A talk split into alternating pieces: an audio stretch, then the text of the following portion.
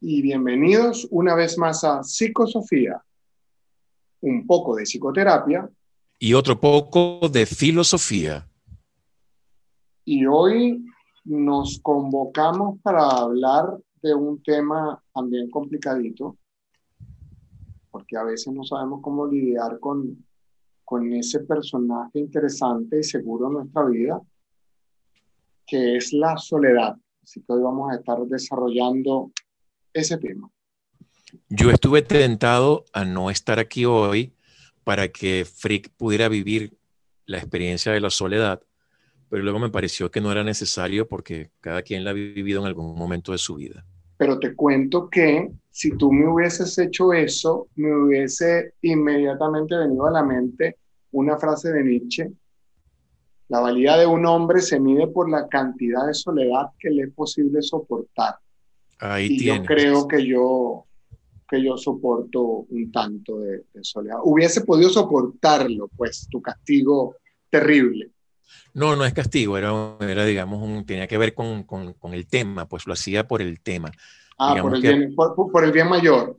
Exacto, investigación, que por cierto podríamos empezar por ahí un poco para trabajar la palabra desde su etimología, soledad, viene, soledad para, para, en castellano, viene del latín solitas, que tiene un significado muy curioso, muy interesante. Significa calidad de estar sin nadie más.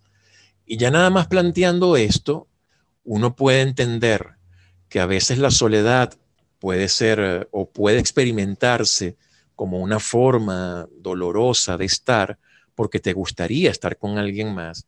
Y en otro contexto es la bendición misma porque es la calidad e, de, estar sin nadie más. O sea, que es sabroso. No tengo a alguien al lado, no tengo a alguien ¿no? que ahí molestando, no sé. Digamos, también es muy placentero la soledad en ese sentido, porque es justamente ese contexto en el que por fin estás solo. Es como si te dijeras a ti mismo al fin solos.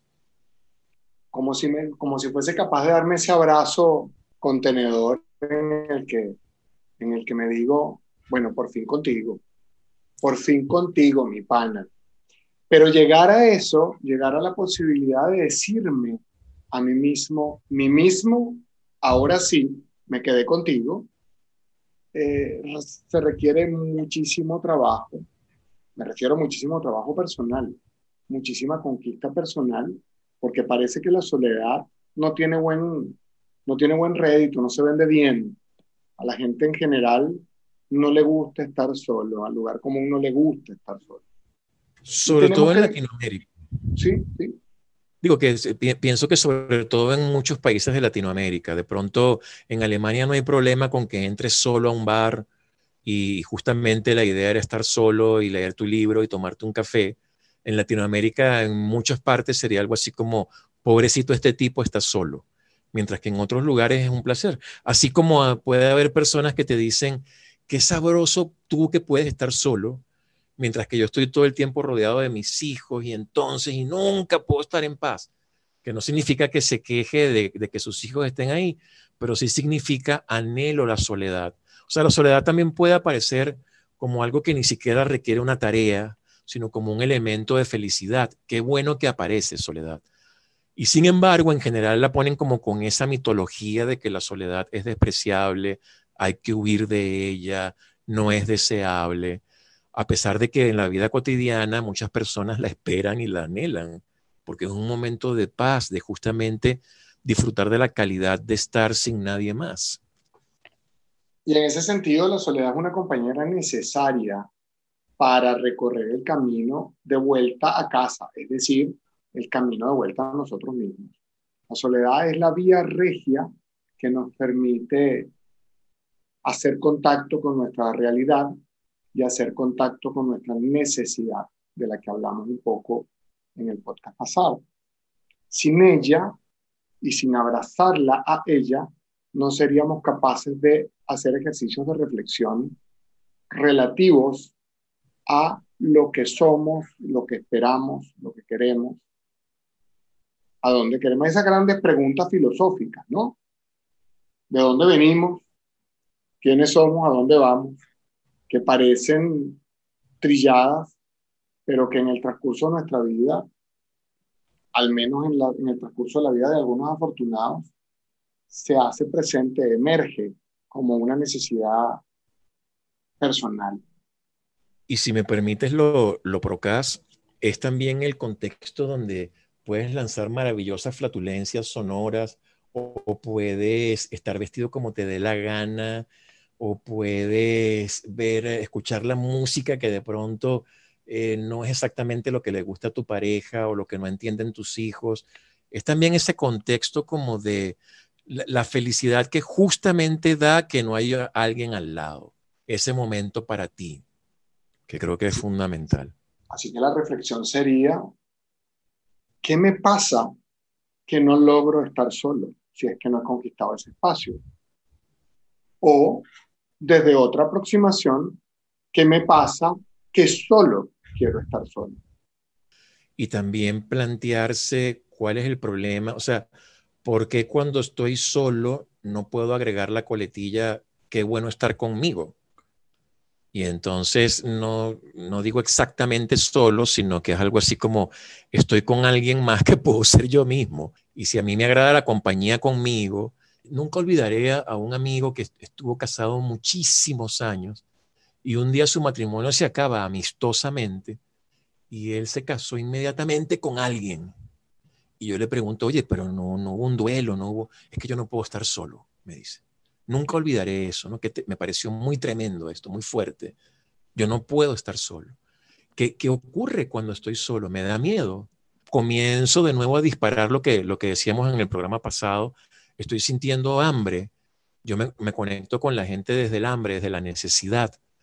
Entonces, cuando estoy solo, me da miedo sentir esta necesidad de que alguien me haga compañía porque yo no puedo ser compañía para mí mismo o me da miedo porque siempre debe haber alguien que me resuelve la vida. Entonces sería importante yo aprender, aunque sea un poco, a resolverme la vida, para no tener que olvidar aquello de más vale solo que mal acompañado. Cuando, cuando estamos trabajando desde el hambre, desde la necesidad, desde el apego, desde el yo no puedo estar conmigo porque no resuelvo, etcétera, entonces puedo estar mal acompañado. Y esa es otra razón para trabajar la soledad. Bueno, pero a fin de cuentas, ¿qué nos podría traer nuestra amiga la soledad? Hay infinidad de canciones. Creo que tú me estabas comentando de algunas canciones que había que habías estado escuchando en tus espacios de soledad para hacer este programa de soledad, en donde me pensabas dejar abandonado para que sufriera la soledad y pudiera ser un mejor programa. No sé si me entendió un poco mi hilo conductor sin, sin victimismo, abandonado, no, era un experimento para que pudieras disfrutar de tu soledad. Tú quieres insistir en eso, tú quieres insistir en eso, pero yo no me lo creo, me querías dejar solo. tú sabes que yo hice una investigación, hay investigaciones bibliográficas, investigaciones de campo, investigaciones de caso, y, y está la investigación de Rocola. En la investigación de Rocola me llamó mucho la atención, mas no sorprendióme que la mayoría de las canciones que hablan de la soledad hablan de la soledad como algo terrible. Uy, aquí apareció la soledad. Por ejemplo, esa canción famosa de Franco de Vita, Te veo venir en soledad. Bueno, ¿y cuál es el problema? Qué bueno que viene la soledad. Ojo, si puede haber un problema, es decir, qué sabroso era vivir con tal persona. Por ejemplo, para mí es tan significativo lo de dormir con alguien. Eh, Kundera decía esto, decía, la verdadera prueba del amor no es tener sexo con alguien, no es acostarte con alguien, sino dormir con alguien. Y es verdad. Tú sabes que algo está pasando efectivamente cuando quieres dormir con esa persona. Y yo en particular soy una persona que duerme mejor cuando está en ese contexto de pareja.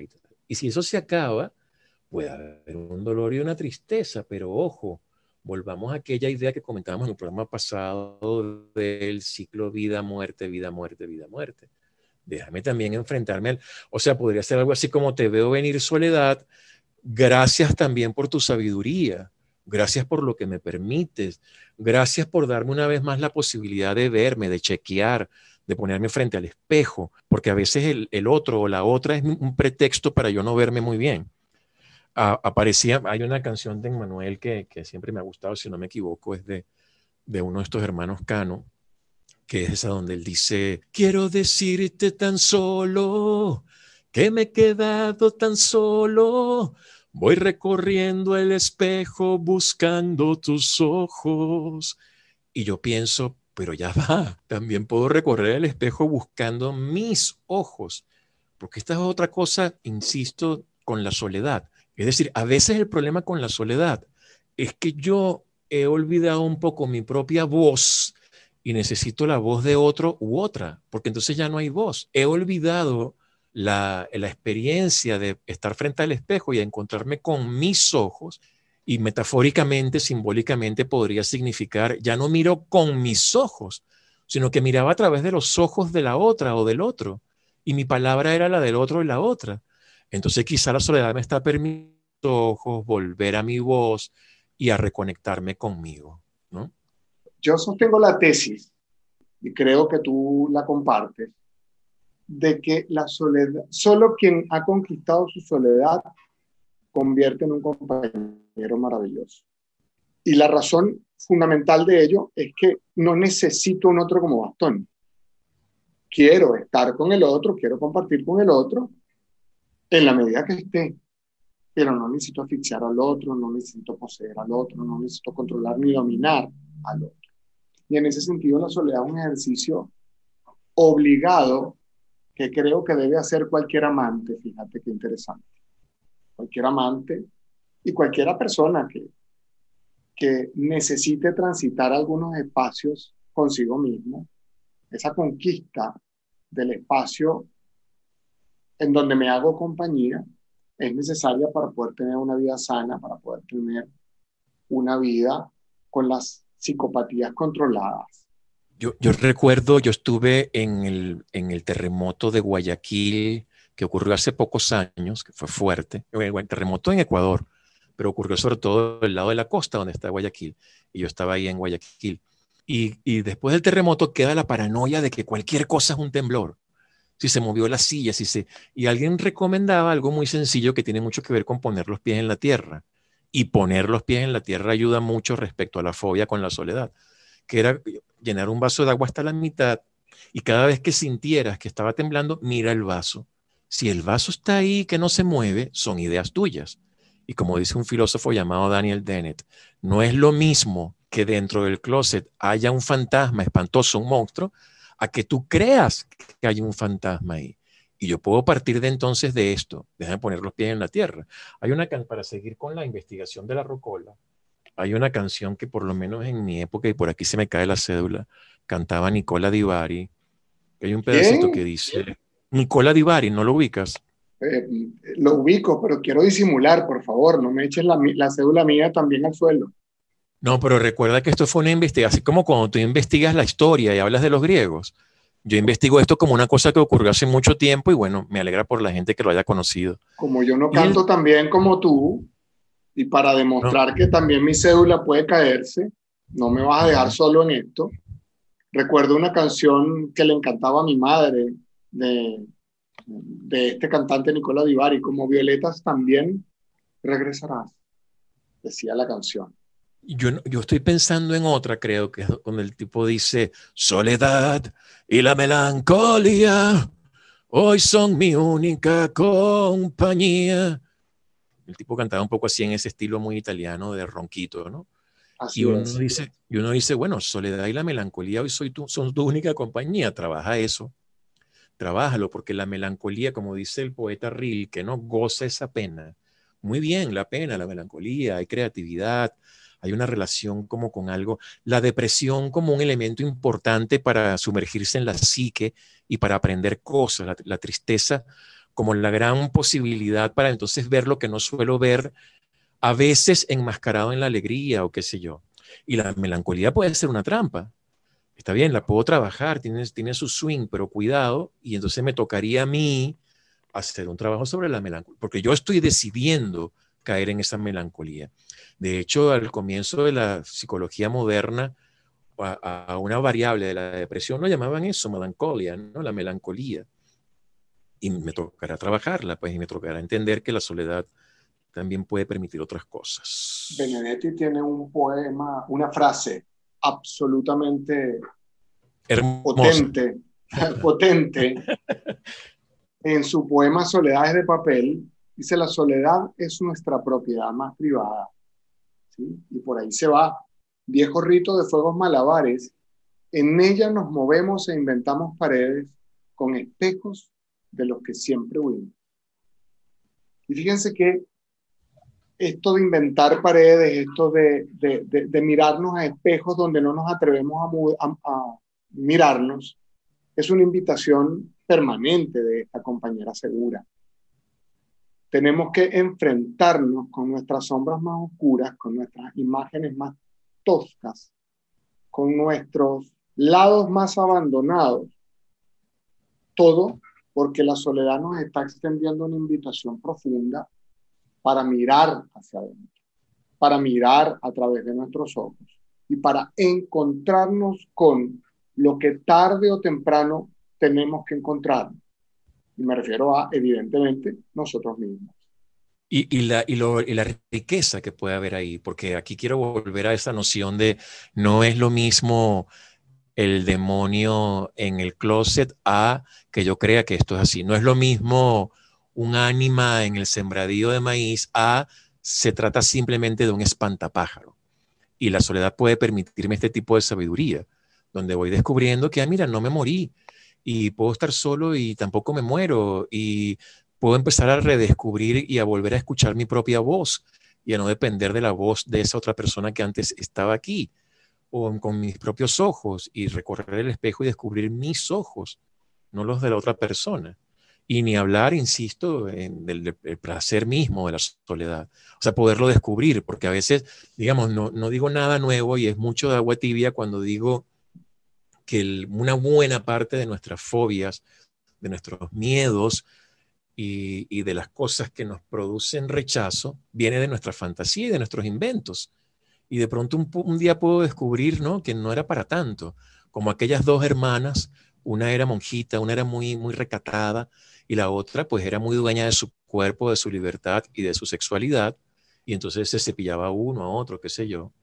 Y un día muere un día muere la, de la vida muy alegre y muy feliz, y poco después muere la monjita, y cuando la monjita llega al cielo se encuentra con su hermana de la vida feliz.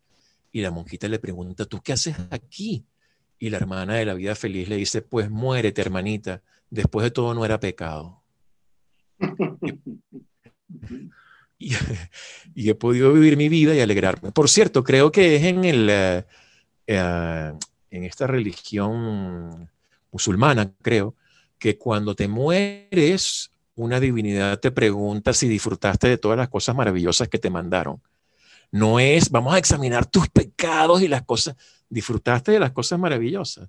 Y yo podría descubrir que una de esas cosas maravillosas es la soledad a ratos. Aquí también podemos agregar aquello de la soledad elegida, ¿verdad? Que no es lo mismo que una soledad que se ha impuesto, que quizá ha ocurrido mucho en esto de la pandemia, donde yo he podido disfrutar en parte y en parte también digo, bueno, ya basta. Entonces me he hecho amiguísimo del panadero porque, bueno, puedo hablar con alguien, además resultó ser un gran tipo. Es decir, la soledad que yo puedo elegir sin duda viene, viene como con mejor posibilidad que la soledad que de pronto se impone y quizá en la pandemia ha ocurrido mucho. Y volviendo a rescatar a Nietzsche, invadiendo además nuevamente espacios filosóficos, me encanta esta frase donde Nietzsche se confronta consigo mismo y confronta al resto diciendo, odio a quien roba mi soledad sin a cambio ofrecerme una verdadera compañía. Qué frase tan potente y esa frase solo puede ocurrir o solo la puedo pronunciar cuando conquistando mi verdadera soledad, cuando sintiéndome bien con mi propia compañía, me detengo a preguntarme si la compañía que estoy recibiendo del otro es realmente una compañía verdadera, una compañía que vale la pena, o es preferible seguir en mis propios caminos. Eh, parafraseando a Rilke, a Rainer María Rilke, el tipo tiene unos versos algo así como esto. Eh, veníamos caminando y pensábamos que alguien nos iba a saludar. No fue así, nos dejaron libres. no vinieron a molestarme, ¿no? sí, perfecto. Y es maravilloso también. Es, la misma imagen fantástica de cuando me siento bien, y con ello me gustaría ir cerrando, cuando me siento bien con mi compañía, no necesito la triste compañía de algunos, sino que me vuelvo exigente con la compañía que recibo. Y yo creo que eso es una... Con... Cuidado, no, no, no confundamos tampoco, pero eso lo podemos desarrollar en otro podcast, no confundamos tampoco esta propuesta con una propuesta narcisista en la cual solo mi compañía me satisface. Que de todo modo el narcisista no, no se satisface con su propia compañía porque el narcisista necesita de un espejo de, que sostengan otros para, para visualizarse continuamente. Bueno, pues dejo tu, tus últimas palabras como el cierre, es decir, te dejo ahí solo. Me despido muy cordialmente. Pero vale, si después de todo lo que yo he dicho no quiero quedarme solo, vas a seguir con eso. tú no ves que estoy tratando, tú no ves que estoy tratando de engañarme para, para creérmelo. Estaba pensando en, en, una, en otra canción que conseguí en la, en la investigación Rocola, lo voy a poner por aquí, a ver si, si se oye. Además lo puedo poner de fondo mientras, mientras hablo, donde el tipo varias veces dice que, bueno, que esperaba la soledad, ¿no? O la soledad se llama la canción. Y yo en algún momento me esperancé, dije, bueno, este hombre habla con la soledad, trabaja con ella, etc.